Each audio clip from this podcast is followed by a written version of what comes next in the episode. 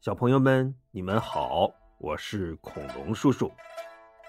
上一集我们讲到啊，诸葛亮发现天水郡太守马尊没上当，于是就亲自率领大部队向天水郡赶来。马尊为什么没上当啊？原来呀，他被一个手下给拦住了。这个人叫姜维，字伯约。是个文武双全的年轻将军。姜维对马尊说：“大人，据我得到的消息，蜀军已经把南安城围得水泄不通了。这裴旭又不是什么厉害角色，他怎么单枪匹马杀出重围的？而且，您听说过都督身边有裴旭这么个人吗？依我看，这裴旭一定是冒充的。”他是诸葛亮的人，是要骗我们出城，然后再一网打尽的。马尊心里机灵一下，顿时恍然大悟：“哎呀，要不是你提醒，我真就上当了。那现在我们该怎么办呢？”呵 呵，如果我所料不错，诸葛亮一定在城外埋伏了一支军队。只等您一走，他们就会趁虚来夺天水城的。我们不如来个将计就计。说着，他贴在马尊耳边嘀咕了一番。马尊点点头：“好，就按你的计策办。”你别说，还真被姜维猜中了。这会儿啊，赵云的队伍。正埋伏在城外呢。这天呐，赵云发现马尊果然领着大部队奔南安城方向去了，于是他立刻率军杀到天水城下，指着城上大笑：“ 哈哈哈哈！城上的听着，你们的太守中计了，识趣的乖乖打开城门，免得刀枪无眼。”守城的将领也笑了，哈哈哈哈哈我们中计了，是你们中了姜维的计，还不自知呢。话音刚落，四下里突然火光冲天，喊声大震，一员小将挺枪跃马，率军从蜀军的背后杀来。他一指赵云：“哎，来将认得我天水姜伯约吗？”赵云勃然大怒，挺枪杀向姜维。两个人啪啪啪打了几个回合。赵云这心里呀，咯噔一下。怎么了？赵云那是使枪的祖宗啊！可眼前这个小伙子，不仅枪法娴熟，还越战越精神，丝毫不落下风。哎呀！没想到，在这偏远小城，居然还藏着这么一号人物，难得，真是难得呀！正在这时，蜀军两侧突然又是一阵大乱。赵云偷眼一看，原来是天水太守马尊杀回来了。马尊不是去救夏侯茂了吗？那只是姜维的障眼法。马尊呐，出城没走多远，就杀了个回马枪。哎呦，这下赵云可狼狈了，彻底陷入了魏军的包围圈。他不敢恋战，丢下姜维，拼命的杀开一条血路，领着残兵败将就往回跑。姜维在后边是紧追不舍呀。这时候啊，蜀军大将张翼。正埋伏在半路，准备伏击马尊呢。可眼见着马尊就要进埋伏圈了，却突然又掉头回去了。哎，张毅多了个心眼儿，赶紧带着队伍跟了上去。半路上恰好遇上了赵云。姜维见蜀军援兵到了，也见好就收，收兵回城了。赵云呐，和张毅一起来见诸葛亮，说怎么怎么中了敌人的埋伏。诸葛亮吃了一惊。姜维是什么人呐？居然能识破我的计策！一个安定城的降将说：“嗯，这姜维字伯约，是天水郡有名的大孝子，而且呀，文武双全，有勇有谋，是不可多得的人才呀。”赵云也捋着白胡子夸赞道：“嗯，那小家伙的枪法真是吓了我一跳啊！年纪轻轻的。”就有这样的造诣，前途不可限量啊！哎，诸葛亮也来兴致了，哈哈！没想到在这不起眼的天水还藏龙卧虎呢。走，我们一起去见识见识。再说马尊大获全胜，把他高兴的呀！哎呀！我居然把诸葛亮打败了！哈哈哈哈哈！姜维提醒他：“大人，赵云打了败仗，诸葛亮肯定会亲自来的。他准会以为我们都龟缩在城里，坚守不出。不如我们出其不意，兵分四路埋伏在城外，趁他立足未稳，先灭灭他的威风。”好，好，我都听你的。哎，没多久啊，诸葛亮真就率军在天水城外扎下了大营，准备第二天攻城。谁知啊，到了半夜，大寨周围突然火光四起，喊声大震，天水城头也是摇旗呐喊，鼓角声声啊。这黑灯瞎火的，也看不清敌人有多少，是从哪边杀来的？蜀军呐，顿时大乱。诸葛亮也慌忙上马，在关兴和张苞的保护下，狼狈的杀出了重围。他站在山坡上，回头望去，只见远处的魏军举着火把，像一条火龙一样。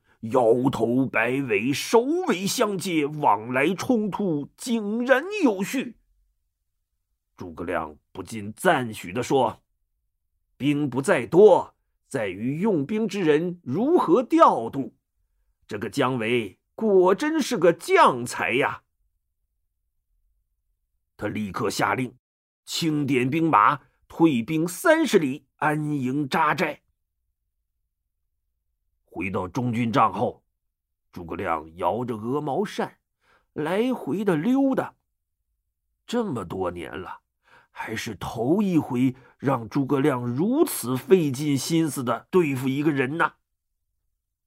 他忽然抬头问那个安定城的降将：“哎，姜维的妈妈现在在什么地方啊？”“呃，就在天水郡的蓟县呐。”“呃，丞相。”您不会是想把他妈妈抓来吧？哼，我又不是曹操，怎么会做那么下三滥的事呢？不过倒是可以吓唬吓唬姜维，把他调出天水城。于是啊，诸葛亮让魏延和赵云各带一路兵马，分头去包围蓟县和上归城。呃，但只是虚张声势，围而不攻就行了。哎，消息传到了天水城，姜维呀，立刻就慌了。他恳求马尊：“大人，我妈妈住在蓟县呐，您就派我去救蓟县吧。”马尊点点头，就让姜维带上三千兵马去救蓟县。这上归城是天水郡的屯粮重地，也不能不救啊！他又派部下梁谦带着三千兵马去救上归城。哎，魏延和赵云按照诸葛亮的吩咐，假装应付了几下，就把他们都放进城里去了。这么一来，马尊的左膀右臂可都被调离天水城了。这时候啊，诸葛亮又让人把夏侯茂押进了大帐。夏侯茂，你怕不怕死啊？把夏侯茂吓得呀，趴在地上啊，嘣嘣嘣，磕了好几个响头。丞相饶命啊！只要不杀我，您让我干什么都成。嗯，好，现在蓟县已经被我包围了。守将姜维说：“只要夏侯驸马投降了，他就投降。如果我饶了你，你肯去招降姜维吗？”啊，愿意，当然愿意。只要丞相肯饶了我，我把他们都招降了。嗯，大丈夫一言出口，驷马难追，你可不要骗我哟。驷马难追，驷马难追，骗您我是小狗。诸葛亮笑了笑，真就把夏侯茂给放了，而且呀，还不派人跟着，就让他自己去蓟县了。这把夏侯茂乐的呀，心说：“嘿嘿嘿，诸葛亮，你个傻帽，我的话你也信？什么驷马难追？”我说的明明是死马难追，拜拜吧您呐！他一拐弯，滋溜就跑到天水城去了。见到太守马尊后，夏侯茂没好气的说：“您手下是不是有个叫姜维的，守在蓟县呢？”“嗯，是啊，您认识他？”“哼，他已经投降诸葛亮了。”啊，不能够啊！前两天他还追着诸葛亮呃到处跑呢。忽然，一个卫兵慌慌张张的跑进来：“大人，大人，姜维在城下叫战呐！”夏侯茂一拍桌子：“哼，我说什么来着？走去看看。”这时候啊，天已经黑下来了。两个人跑到城头，向下一看，姜维正骑着马，举着枪，耀武扬威的叫战呢。夏侯茂，你个不守承诺的混蛋，有种你出来！夏侯茂忍不住大叫道：“你这个叛徒，还有脸骂我？我承诺你什么了？你被诸葛亮俘虏了，写信叫我投降，现在却自己跑回来了。”你这卑鄙无耻的小人！现在我已是蜀国的上将军，从此跟魏国势不两立。来呀，攻城！马尊扭头瞅着夏侯茂，心说：“哦，原来是这么回事儿啊！”夏侯茂脸一红，大声嚷嚷着：“啊，叛徒的话你能信吗？我是大都督！”怎么可能投降呢？看什么看？还不快守城！姜维真的投降了呀！嘿嘿其实啊，那人不是姜维，只是诸葛亮找了个体型、声音都酷似姜维的士兵假扮的，再加上天黑，站在城上根本就看不清他的模样。所以马尊还真以为是姜维投降了呢。蜀军呐，一直打到天亮才收兵回去了。诸葛亮又悄悄带着人来到蓟县城外，让人大车小车的往大寨里运送粮草。姜维在城上看见了，心说：“我这蓟县被围，正缺粮草呢。”嘿。就从你这儿借点粮食吧。他带着三千人就杀出城外来劫粮。没想到啊，蜀军的运粮士兵压根儿没抵抗，呼啦一下就一哄而散了。哎，姜维压着粮草车，高高兴兴的正要往回走呢。突然，刀啦啦一声炮响，左边杀出了张翼，右边杀出了王平，两路一夹攻，魏军呐，立刻就乱了套了。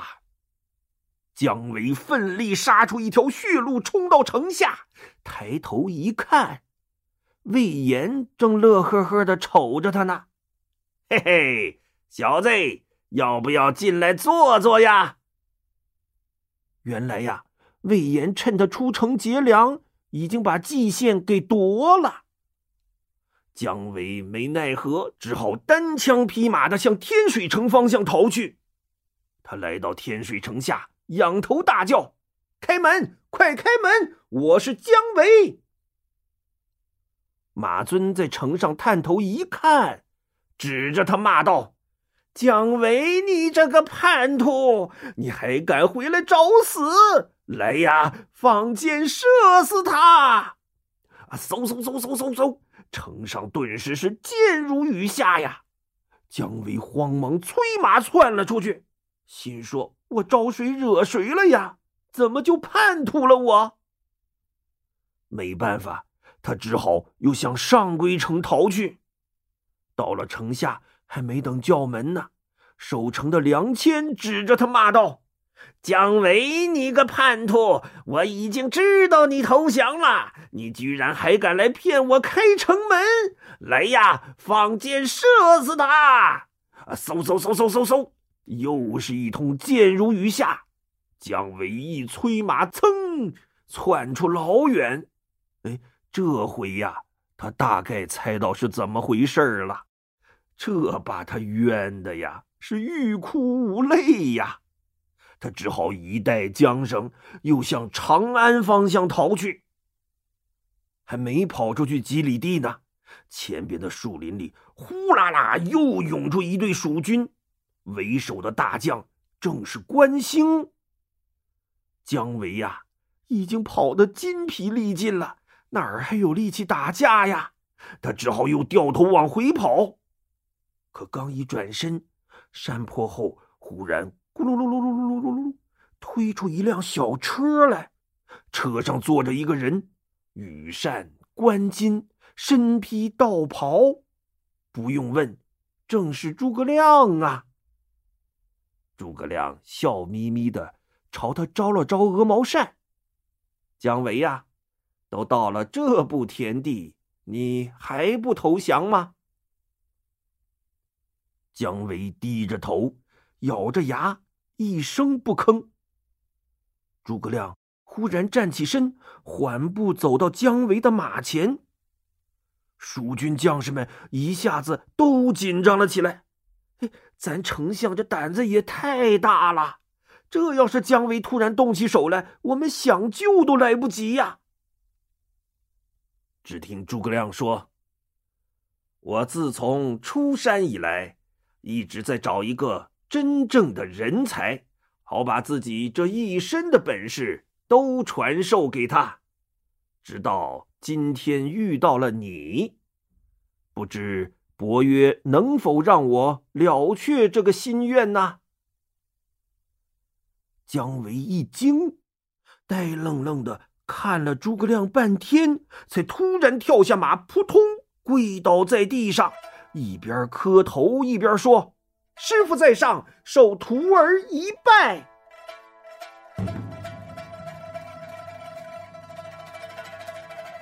小朋友们，你们说这姜维是不是挺厉害的？诸葛亮也终于找到了称心如意的徒弟了。